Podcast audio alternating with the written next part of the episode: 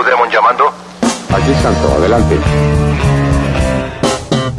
Bienvenido a la gran arena radial, donde los rudos y los técnicos se envuelven en el mágico mundo de la lucha libre. Lances, llaves, gritos e historias de los héroes de carne y hueso las podrás escuchar solo aquí en Gladiadores del Ring. Comenzamos.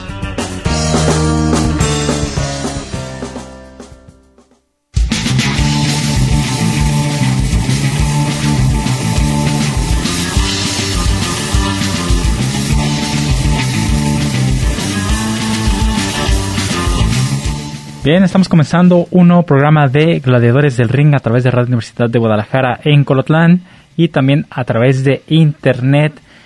Estamos llegando a todos ustedes en pues todas las plataformas y todos los medios donde ustedes nos estén escuchando el día de hoy. Los saluda Cristian Rosales con el gusto de siempre de presentarles información de la lucha libre. El día de hoy un programa bastante eh, triste, emotivo, por la situación que sucedió con este luchador exótico, Pasión Cristal, que pues lamentablemente perdió la vida el día eh, miércoles. Tuvo este un percance eh, por allá en Acapulco, en donde pues prácticamente fue arrastrado por, por el mar y pues ahí fue donde lamentablemente falleció, ¿verdad? Les voy a estar presentando esa información a lo largo del programa para que no se despeguen. Eh, pero el día de hoy quise presentar esta una de las entrevistas que le hicieran a él, Pasión Cristal. Este personaje eh, concedió una entrevista en donde hablaba acerca de su vida, de cómo inició en la lucha libre, cómo fue su arribo a AAA, cómo salió de AAA, entre otras cosas, ¿verdad? Entonces, pues vamos a escuchar esta entrevista a lo largo del programa con Pasión Cristal acerca de su vida dentro de la lucha libre. Y pues como les digo, les estaré platicando también de este lamentable acontecimiento que sucedió y que pues el mundo de la lucha libre se encuentra otra vez de luto. Estos gladiadores del ring, sean todos y todas bienvenidos. Platícanos un poquito dónde naciste, de dónde es originario. Bueno, tabasqueña, de cepa pura, pero ¿cómo fue tu infancia? ¿Cómo, ¿De dónde exactamente naciste? Eh, yo soy originario de Villahermosa, Tabasco. Eh, nací el 9 de enero de 1976 y bueno, ya con 42 años de edad cumplidos. Eh, mi nombre, pues, Gabriel Centella Damián, eh, licenciado en Educación Especial y también luchador profesional exótico. ¿Cómo fue tu niñez? ¿Cómo fue tu infancia en aquellas tierras muy calurosas y de muchas iguanas? Yo cada que voy me quiero traer una iguana en la mochila, pero no me dejan. Pues olvídate de la iguana. Yo creo que lo más común y lo más significativo allá es el peje lagarto y el wow, que es bueno, yo, yo no lo como, pero es, es un platillo muy tradicional de allá de Tabasco. Y pues mi niñez, ¿qué te puedo decir? Yo vengo de una familia desintegrada. Mi padre nos abandonó desde muy pequeños. Entonces mi mamá se vio en la necesidad de, de trabajar para sacarnos adelante. Eh, no nos mandó a trabajar porque no quiso ella. Nosotros teníamos la intención pues en ese aspecto de ayudarla. Bueno, más bien yo porque era el mayor de tres hermanos y pues nos exigió que la escuela primero y bueno, ella trabajando, trabajando y nosotros en la escuela. Eh, pues tuve una niñez, que te puedo decir?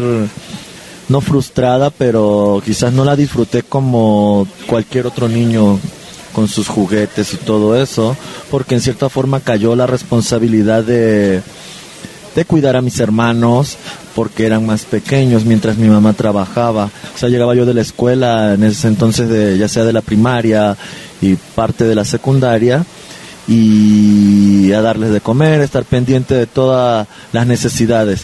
Y más del más chiquito que todavía era un bebé.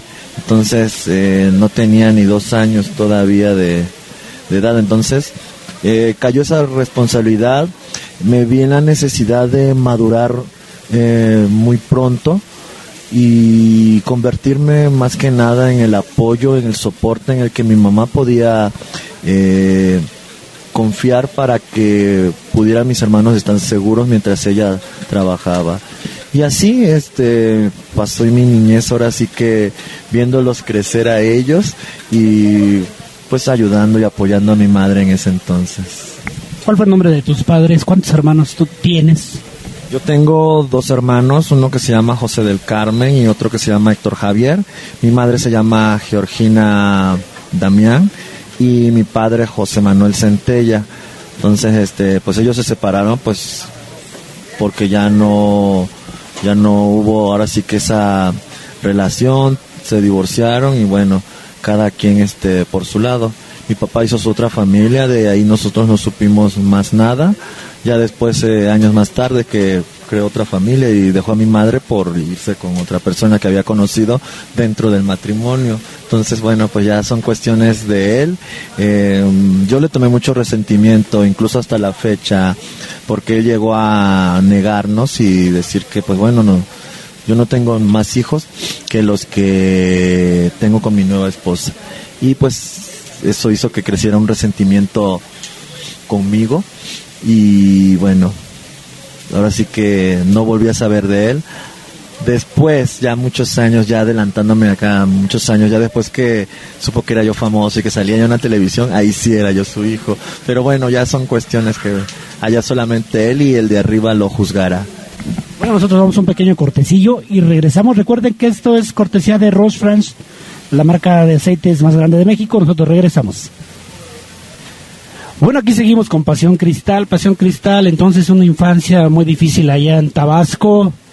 Y vas creciendo. ¿Y cómo fueron, cómo, recuerdas cómo fue tu primer vistazo a la lucha libre?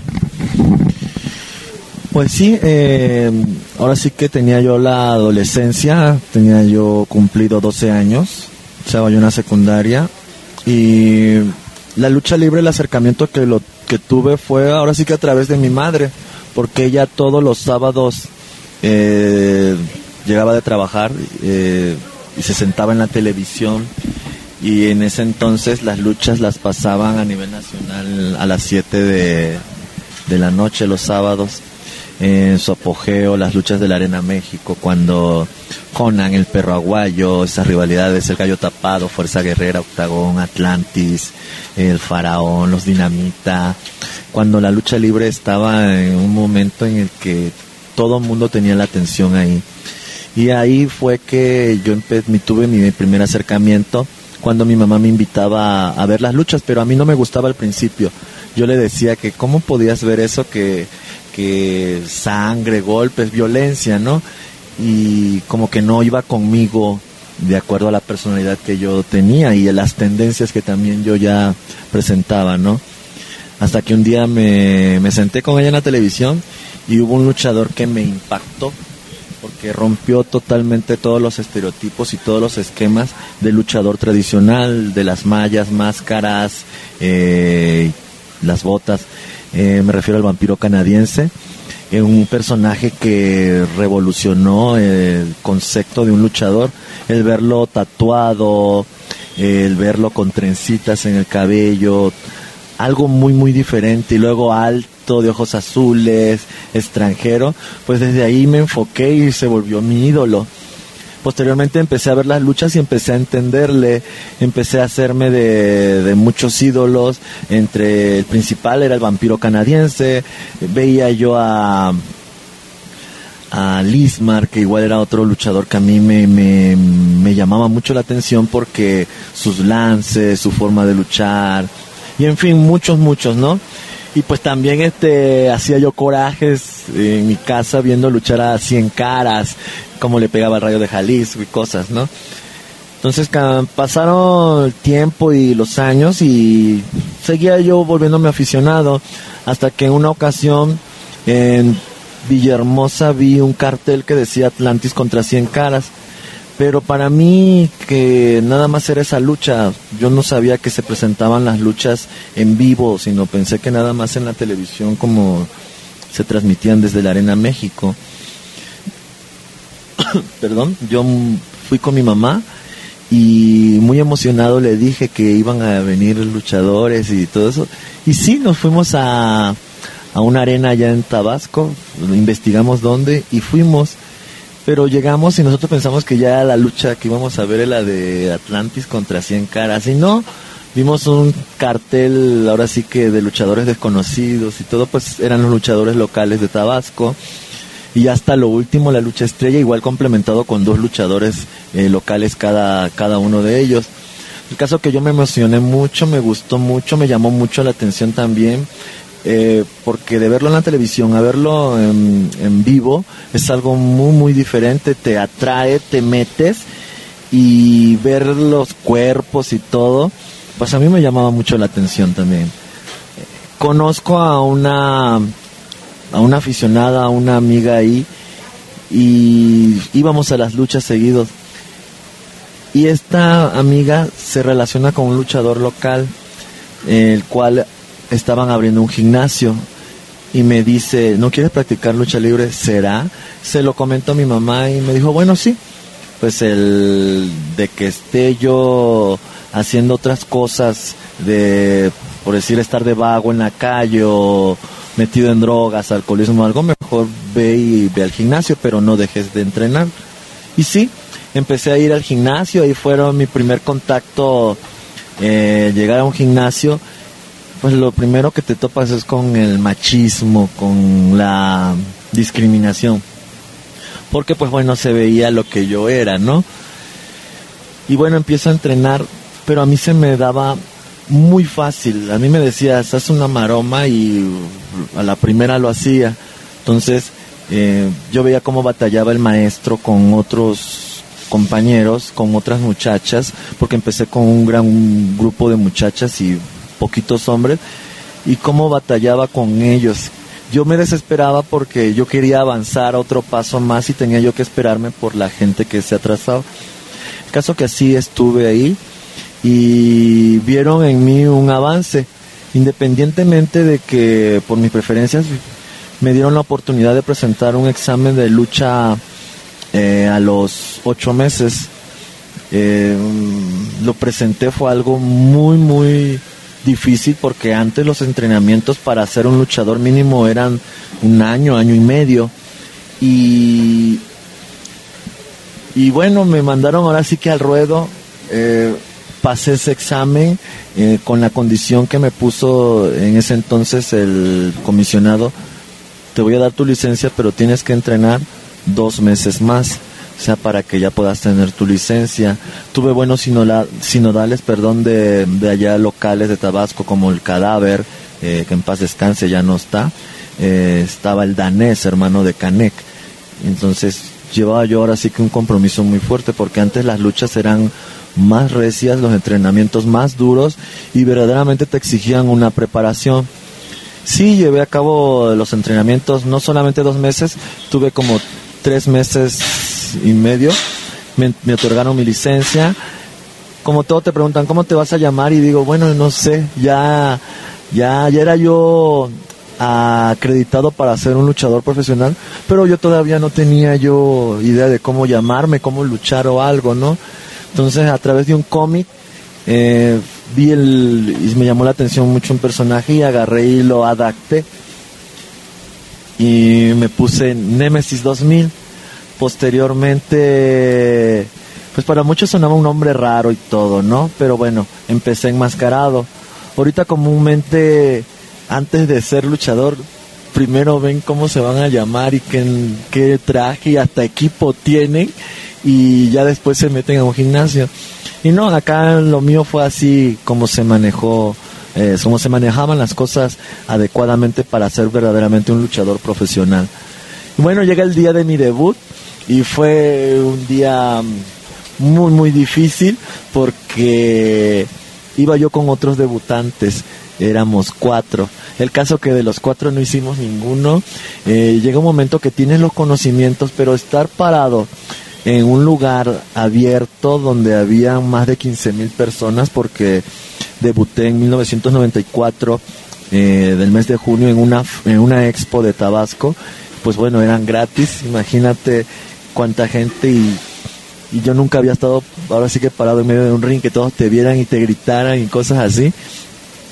Fue algo muy, muy mal para mí mi debut y de plano llegué al vestidor, eh, nos regañaron y todos los, los maestros. Mi madre me dijo con estas palabras, no sirve para una chingada, mejor salte de eso. Pues bueno, este, pues sí, ya me fui ahora sí que agüitado. Ya para eso ya estaba yo estudiando mi profesión, ya estaba estudiando mi carrera y me fueron a buscar otra vez a mi casa que yo regresara al gimnasio, que me iba a ir muy bien, que tenía yo actitudes. Bueno, pues allá voy de nuevo, me programan en una segunda lucha y otra de malas también. En ese entonces estaba, me tocó empalizada Campeche, estaba lloviendo muy fuerte y sorprendente. En una plaza la gente hacía el aire libre y no se movía, no se movía, aunque sea con paraguas, otros, pero llenísimo de gente. Claro que el ring estaba mojado y pues el evento seguía. Me subo a la tercera cuerda para aventarme una plancha. No usaba yo todavía botas profesionales, usaba yo unos tenis, pero, pero disfrazados ahora sí con espinilleras. Entonces no se semejaba la bota. Se me resbala del esquinero caigo, pero de plana en el piso, así en el bill. Eh, me llevaron al hotel, llevé un fuerte golpe en la cadera la mano se me hinchó, pero los dedos los tenía yo como que se me habían, no sé, caso que en el hotel yo me acomodaba los dedos así, track, track, track, y se me acomodó. Y luego se me puso un tamal la mano. Y bueno, dije, no, no, no, no, esto no es para mí, definitivamente, yo creo que, que lo, lo voy a dejar. Y mi mamá me regañó porque... Tomemos un descanso en lo que comienza la siguiente caída. Esto es Gladiadores del Ring.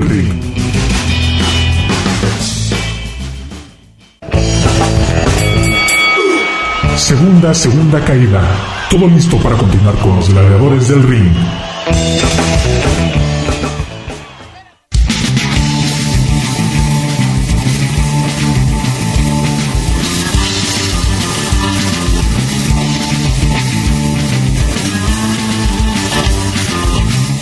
Bien, pues estamos de regreso aquí en el programa de Gladiadores del Ring, transmitiendo a través de Radio Universidad de Guadalajara. Hoy con esta noticia que les estoy compartiendo sobre la muerte de Pasión Cristal, eh, pues es un hecho bastante fuerte, bastante lamentable. Y pues según la versión de cómo sucedieron las cosas, el eh, Pasión, eh, Pasión Cristal Diva Salvaje y Jesse Ventura, mejor conocido, conocida esta agrupación como las Shotas, se encontraban eh, en Acapulco porque se iban a presentar eh, por allá en una función de lucha libre en aquel lugar. Entonces ellos arribaron eh, un día antes porque la función iba a ser el miércoles en la noche. Pero el día martes terminaron, terminaron de cenar, cenaron y estuvieron caminando por eh, Playa Condesa, un lugar donde pues según a lo que dicen los habitantes y las autoridades pues es una zona de oleaje bastante peligroso.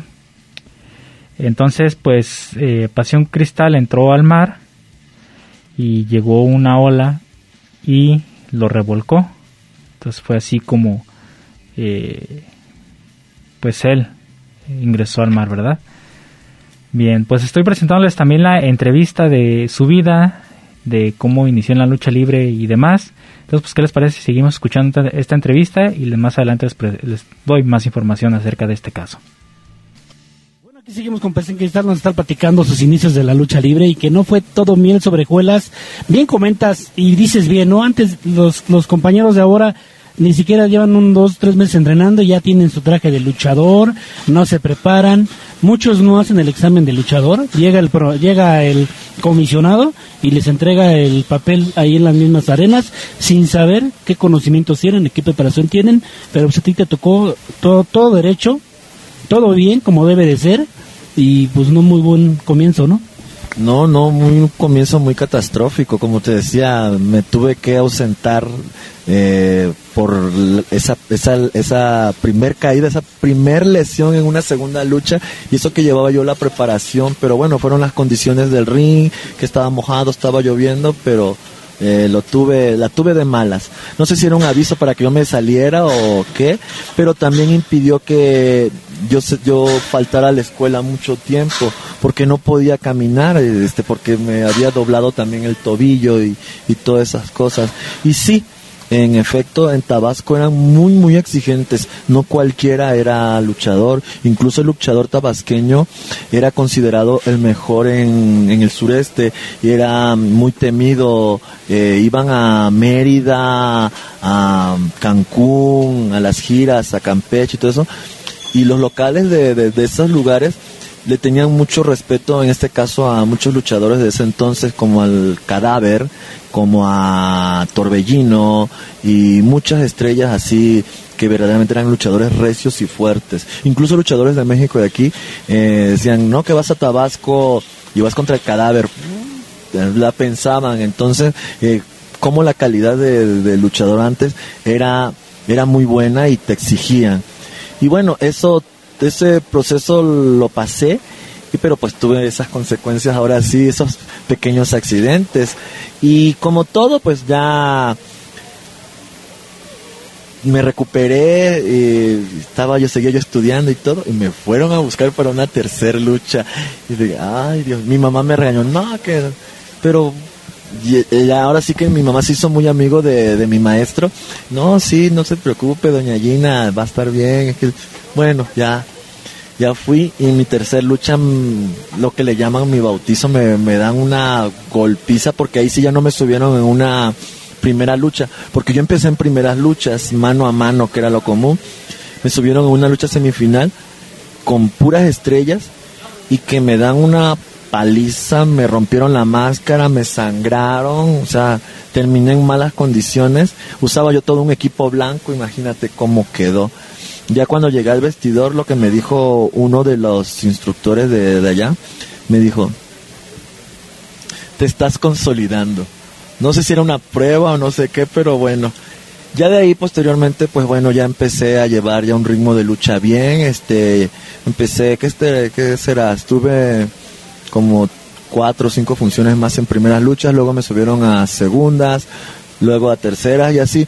Un nombre de Némesis que con el paso de los años lo fui colocando en el gusto del público eh, y en el gusto más que nada de las damas, porque a las mu- muchachas, fíjate cómo había como que esa, esa contradicción, ¿no? Yo siendo eh, una persona, en este caso homosexual, tenía yo mi personaje de Némesis, obviamente era luchador normal, eh, y le gustaba mucho a las muchachas, traía, tenía mucho imán, entonces eh, a mí me, yo trabajé mucho en eso, eh, llegué a alternar con, llegué a convertirme en, como Némesis en la estrella local, eh, alternar con grandes figuras, eh, de las máximas satisfacciones que he tenido, el estar al- en una esquina al lado de mil máscaras, eh, de un villano tercero que en paz descanse, para enfrentar a 100 caras, Universo 2000, eh, gente que verdaderamente te parabas en el ring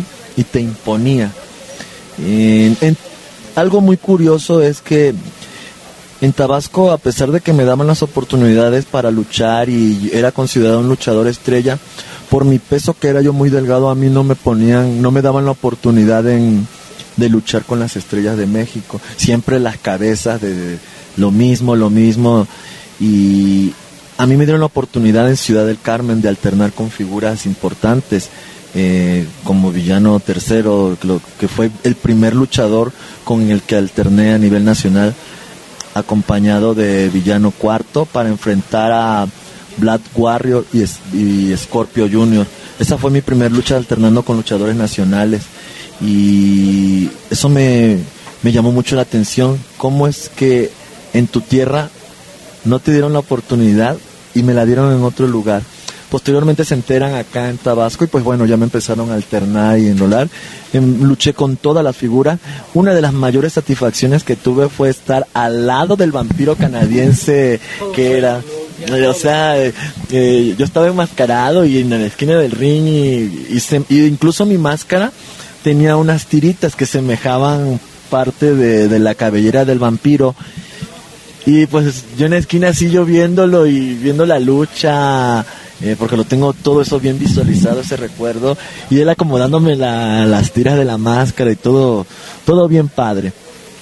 Luego luchar contra él y porque fueron muchas luchas que tuve con él y de pareja y, luchar con Apolo Dantes, con Fuerza Guerrera, al lado de Octagón, se forma Triple A con casi todas las estrellas en su momento. La verdad, todo eso me, sirvió para crecer como luchador, para madurar y para aprender eh, a ganarle respeto a esto. Ya la máscara, eh, eh, ya el personaje era algo que ya tenía yo muy acomodado en todo el sureste. Yo ya estudiaba de lunes a viernes y los fines de semana yo me iba de giras. Entonces, llega el momento en el que viene el conflicto.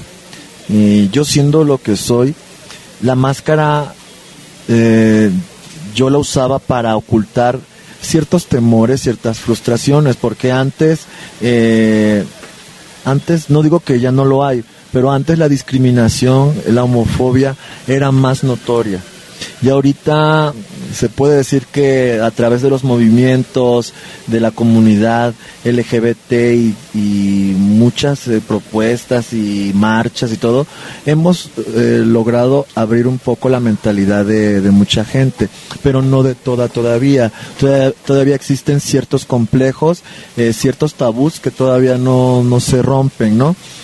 Y entonces, en ese entonces, la máscara a mí me servía para ocultar ese tipo de cosas, ¿no? Eh, ocultarme también de que pues ya ejercía también como maestro y pues entonces bueno ocultar eh, mi personalidad, mi identidad y todo, ¿no? Y una máscara que a mí me ayudó y que yo quise mucho, pero viene aquí lo que el destino me tenía deparado, algo que yo no me esperaba.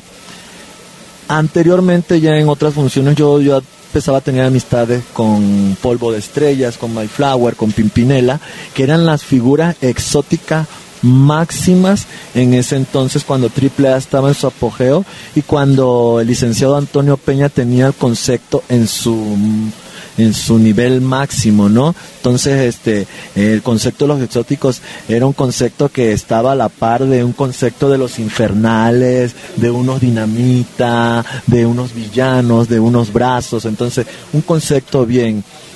Y viene, viene ese momento en el que estábamos en Campeche, yo ya había luchado en unas luchas anteriores y Pimpinela no iba a llegar porque por problemas del vuelo entonces Polvo se acerca junto con Mai y me piden el favor que si podía yo luchar de exótico. Y le digo, ay, no, este, es que no, ya, ya, a pesar de que yo era gay, yo tenía muchos miedos, o sea, de, de ser abiertamente, ¿no? Y dije, no, no, que sí te va a salir. Bueno, el caso que me convencieron, se acercó el promotor, me prestan un equipo, me maquillo. Bueno, me maquillan más bien porque yo no sabía. Y bueno, allá voy pero ¿qué? ¿Cómo me voy a llamar? Y se le ocurre, no, pues ponte Orquídea Selem. Bueno, así me puse. Eh, me presento y la gente, o sea, ¿qué onda, no? Pero ya empieza y me decía Polo, no, pues, eh, te jotea. Y bueno, pues, ahí como pude, porque, pero estaba yo como muy rígido, ¿no? Este, no se suelta uno porque incluso los mismos miedos, la misma tensión, te hace que te pongas así. Eh, tenso. Entonces, bueno, sirvió nada más que me dieran un raquetazo, como se le dice, para que ya pudiera despertar. Y bueno, ahí empecé y todo. El caso que no se notó la ausencia de Pimpinela. Llegando al vestidor, o sea, la lucha salió sensacional. Llegando al vestidor me dice Polvo de Estrellas, estás perdiendo tu tiempo con esa máscara. Tú eres exótico. Y bueno, el promotor obviamente eh, le brillaron los ojos porque bueno, y ahora ya no voy a contratar tres exóticos. O traigo uno y traigo dos y ya lo complemento con uno de acá. Luego, luego en mí vio el signo de pesos, ¿no? Y me dijo, te voy a manejar de exótico. No, le digo, porque yo no, yo, yo sigo siendo Nemesis. Pues vamos y luego en Villahermosa, que es donde está la prensa, los medios de comunicación, es más difícil que y más fácil que me reconozcan en la escuela. Entonces, no, no, no, no, no.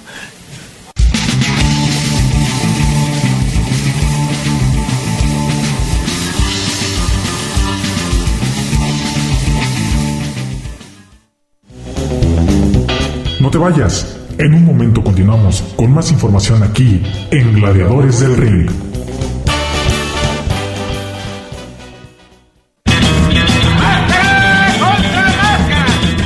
Vamos a la tercera caída sin límite de tiempo, porque hay más aquí en Gladiadores del Ring.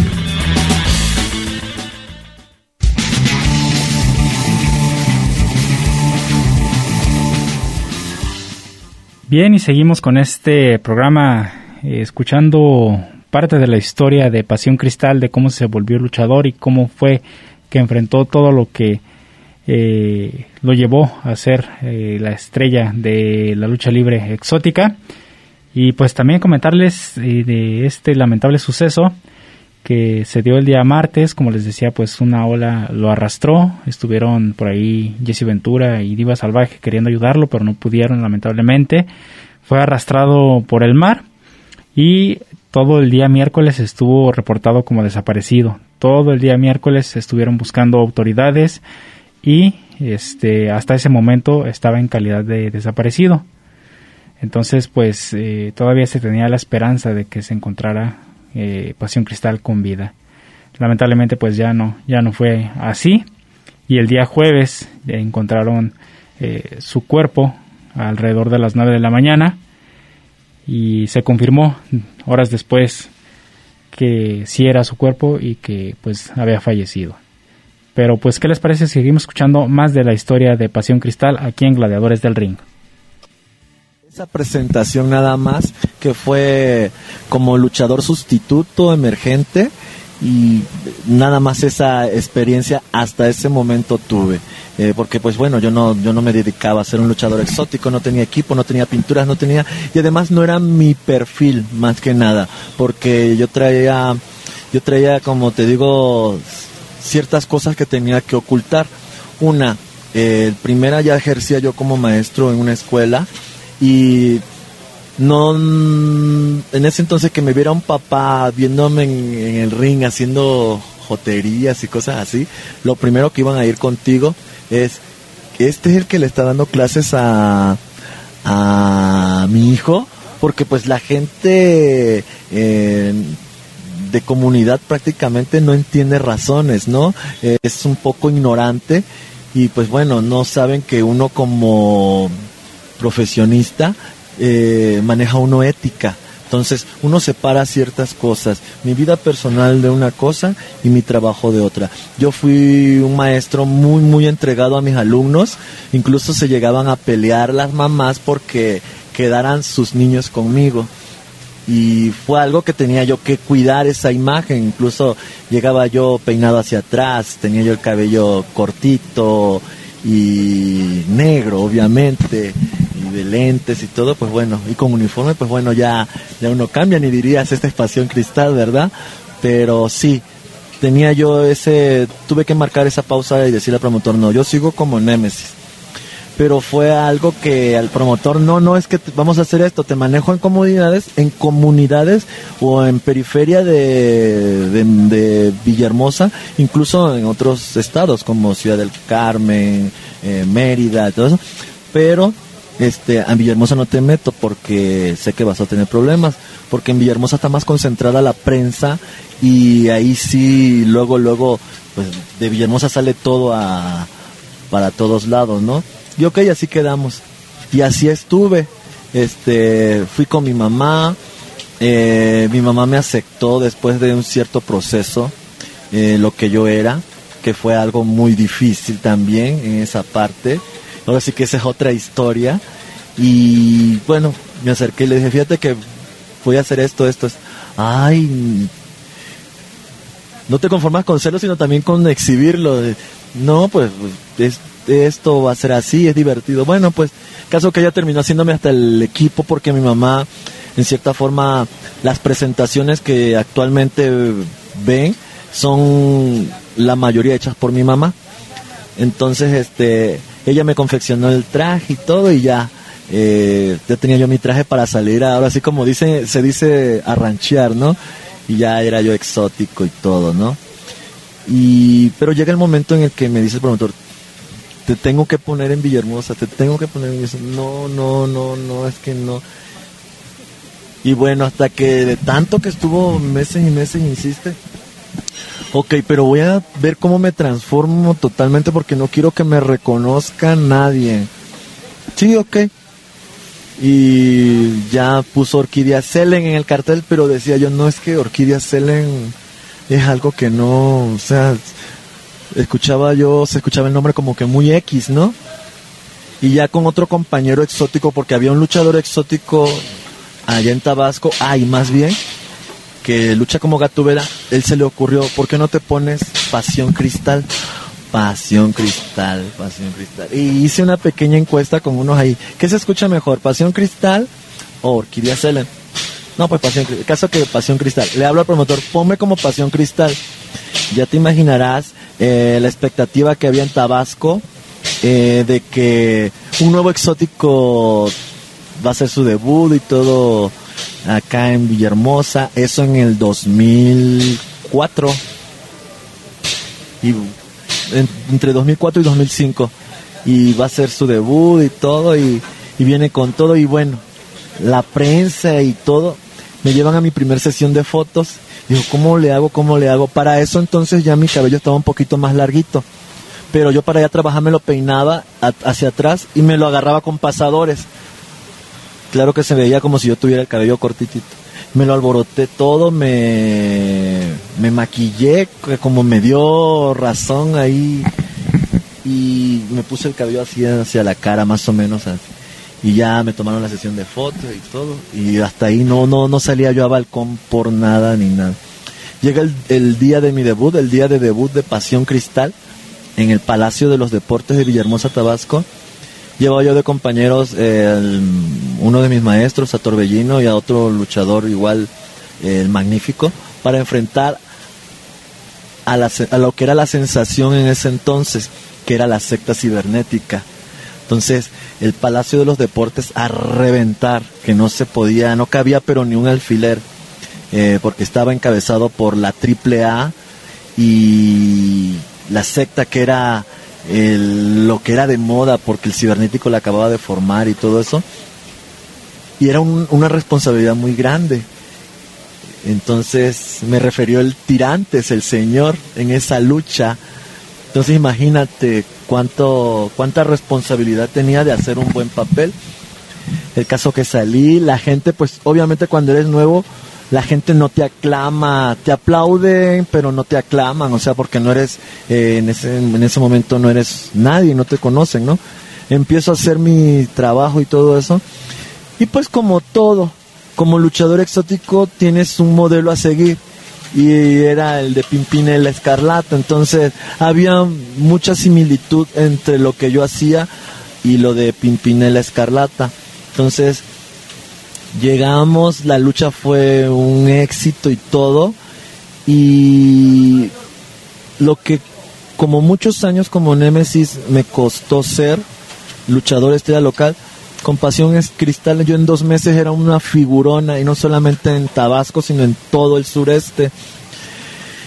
Y, entonces ya era más difícil, ya tenía yo más trabajo, hasta que un día me programa el, empresario. Yo trabajaba en una ciudad que está cerca de Villahermosa a media hora, que se llama Comalcalco, que incluso que es de donde es nativo Abismo Negro, que en paz descanse, y este y me programan ahí. Le digo, ¿cómo se te ocurre programarme si aquí es mi zona de trabajo? O sea, aquí sí me van a ver.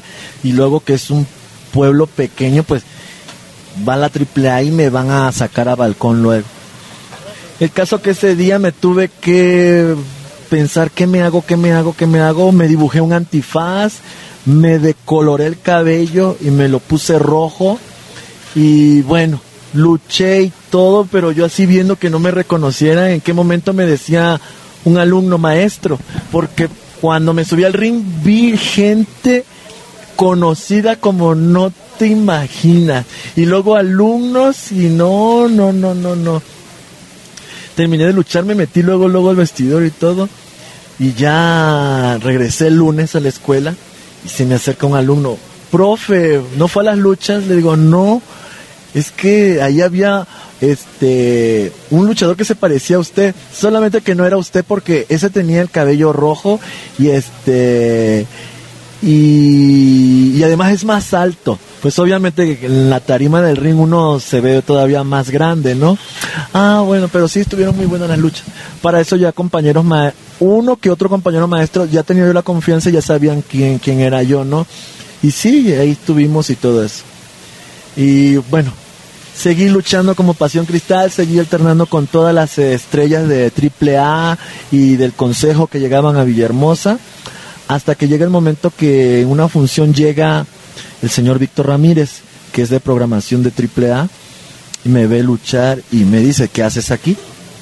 Y yo digo, ¿qué hago de qué? Eh, es que tú no tienes nada que hacer aquí, tú es para que estuvieras luchando en México. No, pero pues aquí estoy, tengo mi trabajo y además no me interesa a mí irme a México. Eh, he visto cómo compañeros han ido y han regresado, ahora sí, eh, fracasados de sus sueños, ¿no? Buscando una oportunidad. Me dijeron que es muy difícil, no es mi prioridad.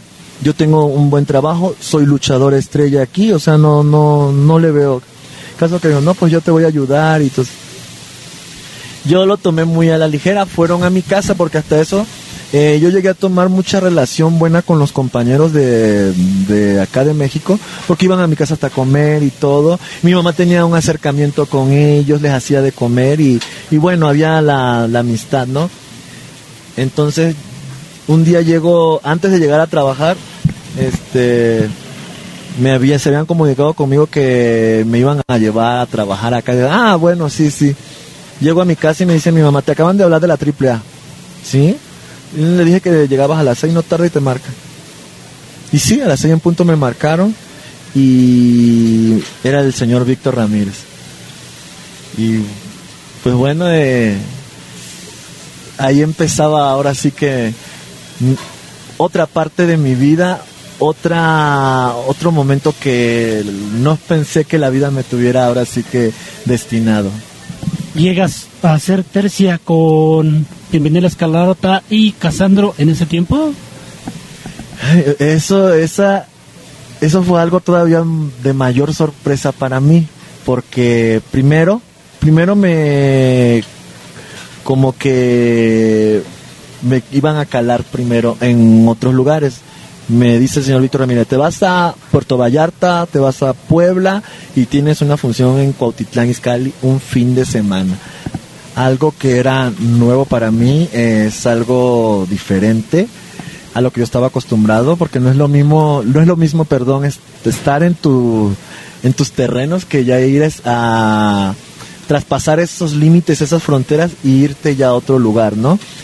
Me dice don Víctor, bueno, pues vas a recoger tus pasajes y te vas a ir directo a México. Ya de ahí te vamos a mover a, a Puebla, Puerto Vallarta, que eran las primeras plazas. Eh, me pasó el número de Polvo de Estrellas, porque Polvo de Estrellas fue la primer persona aquí que me abrió las puertas de su casa para que yo llegara, sin ninguna preocupación. Entonces, eh, así lo hicimos.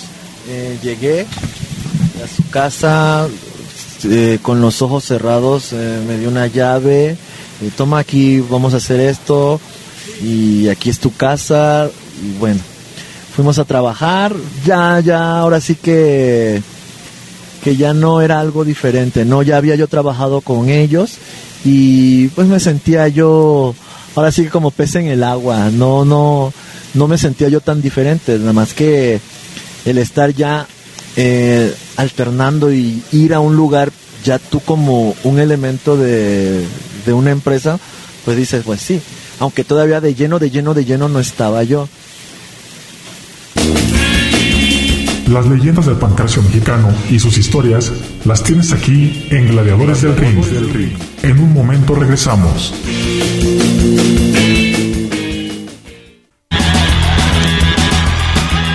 ¿Y tú eres rudo o técnico? Descúbrelo aquí en Gladiadores del Ring. Estamos de regreso.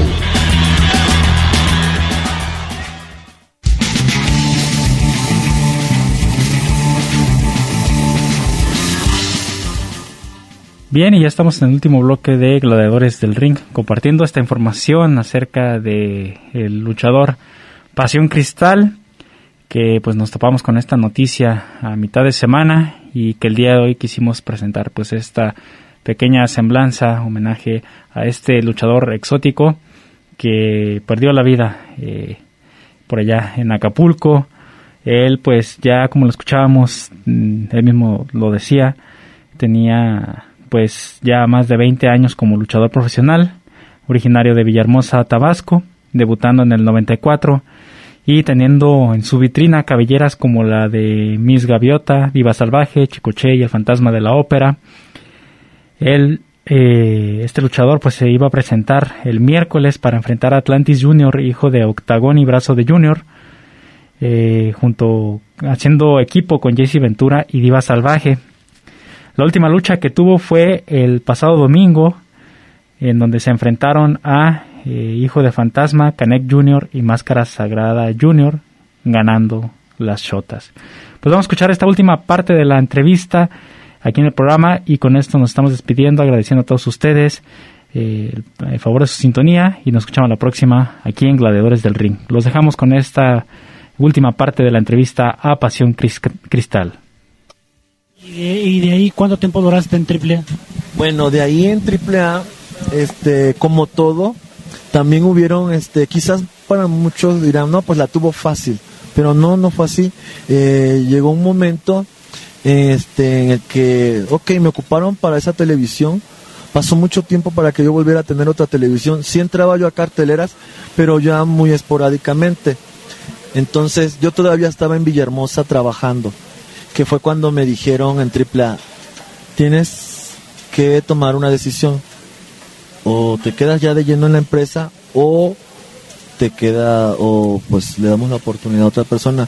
Una decisión, una decisión muy difícil, porque yo con una plaza de trabajo federal y dijo, ¿qué hago? consulté con mi delegado sindical, me dijo, mira, puedes sacar permiso este, sin goce de sueldo y tu plaza queda intacta para cuando regreses. Ah, ok. Me sacó el primer año y bueno, eh, empecé a trabajar bien. Eh, tomé la decisión, te digo, viví con polvo de estrellas eh, y estuve trabajando y trabajando, pero no tenía yo constantemente eventos de televisión. Este, viene el segundo año, vuelvo a pedir otro año de económico y bueno, se, pues vi que me estaba yendo bien, obviamente. Eh, no quizás un, un sueldo que digamos así, ah, y de esto vives, pero pues algo muy diferente a lo que yo ganaba como luchador local, que no te lo esperas, ¿no? Y viene el tercer año y nada más hasta ese último año tenía yo ya de permiso. Y me dice, ¿sabes qué? Eh, ya se te acabaron, tienes que regresar al aula o renuncias. Dije, no, pues ya estoy en México, estoy colocándome bien. Bueno, cometo la, la decisión de renunciar y ya me quedo aquí. Para ese entonces viene lo que es la influenza que afectó no solamente a la lucha libre en México, sino a todo el medio del espectáculo y que mm, nos da ahora sí que en la torre a todos, sin trabajo, eh, sin ingresos, y yo traía mis ahorros, pero pues todo se acaba. Llega un momento que yo me independizo de polvo y yo rento un cuarto, un cuarto en el que solamente tenía yo mis cajas de huevo con ropa, un cobertor en el piso y así estuve. Pues yo estuve hasta más de una semana sin comer, con pura agua nada más. Entonces, eh, de ese momento que te encuentras en las cuatro paredes de, de esa habitación y dices, ¿qué hago aquí? ¿Qué necesidad tengo? cuando tenía yo mi trabajo y todo. Ya iba yo a tirar la toalla y regresarme cuando tuve, me, concedió una, una cita a la licenciada Marisela y hablé con ella. Saliendo de ahí, eh, Andrés, eh, Abismo Negro, salió conmigo y empezó a dar una vuelta y hablándome, aconsejándome, eh, mira, paisanito, ya estás aquí, esto es difícil, no te rindas, son etapas, pero aguanta la presión y vas a ver que vas a tener tu recompensa. El caso que me aconsejó, recibí mucho apoyo de él. siempre cuando me sentía yo mal o algo así. Y, y bueno, aguanté, como dicen, vara. Ya otra vez me volvieron a dar eventos de televisión y se empezó a formar este un nuevo concepto de los exóticos que era Polvo de Estrella, Yuriko y yo que nos llamaban las reinas de la noche, pero bueno, ya entramos a televisiones, eh, ya después me metían nada más a mí contra Pimpi, en contraparte de Pimpi, en los relevos de locura, y bueno, así estuve mucho tiempo. Eh, llega un momento de que tienes que tomar decisiones, porque yo estuve en AAA poco más de 10 años, ¿no? Eh, en mi paso de AAA, pues AAA fue la plataforma que, me impulsó y que me dio a conocer. Quizás eh, no, no tuve una proyección así muy, muy grande como la que pueden tener otros luchadores, porque en sí la empresa de repente como que el concepto lo tiene un poco rezagado, un poco olvidado, ¿no? Entonces como que necesitan ahí refrescarlo y hacer otras cosas. Pero bueno, ya esas son políticas de la empresa, yo no me meto ahí pero sí como luchador ya tenía yo muchos años picando piedra y a veces se me a mí hizo, se me hizo injusto cómo había gente que recién llegada le dan otras oportunidades, entonces ¿qué y los demás? Y eso ha sido la inconformidad a veces de muchos de los que dejamos AAA. Entonces que tomo la decisión de, de salirme y créeme que créeme que el panorama que tenía yo es muy diferente al que me habían pintado en la lucha. Bueno, aquí ya para terminar esta extensa plática con Pasión Cristal, un exótico que ha marcado época dentro de la lucha libre, porque no es tan fácil. Ha sido luchador en cada etapa de tu vida. Primero, como bien comentas, jugando a tus hermanos, lo que pasó con tu padre. Luego, al saber que, pues, al descubrir que no, tus preferencias sexuales, porque tener que luchar en contra de los compañeros, de los amigos en tu trabajo, entonces, tu vida siempre ha sido encaminada a una lucha, siempre. Sí, así ves, así es, perdón, este, ahora sí que no solamente me ha tocado luchar en el ring, sino me ha tocado luchar contra la sociedad, luchar contra las adversidades, eh, contra todo lo que se me presenta en la vida. Y bueno, el no ser solamente gladiador en el ring y el estar también en, en movimientos LGBT, eh, promoviendo la lucha contra la homofobia, el estar de repente en labores altruistas, apoyando también al que se necesite, pues es parte de lo que Pasión Cristal en cierta forma tiene que agradecer a la vida, porque libre de que yo ya he tenido muchos sinsabores en la vida, no tengo por qué amargarme o vivir renegando, me pasa esto, me pasó, no, eh, creo que el ser un modelo para muchos, porque me lo han dicho, eres un ejemplo a seguir.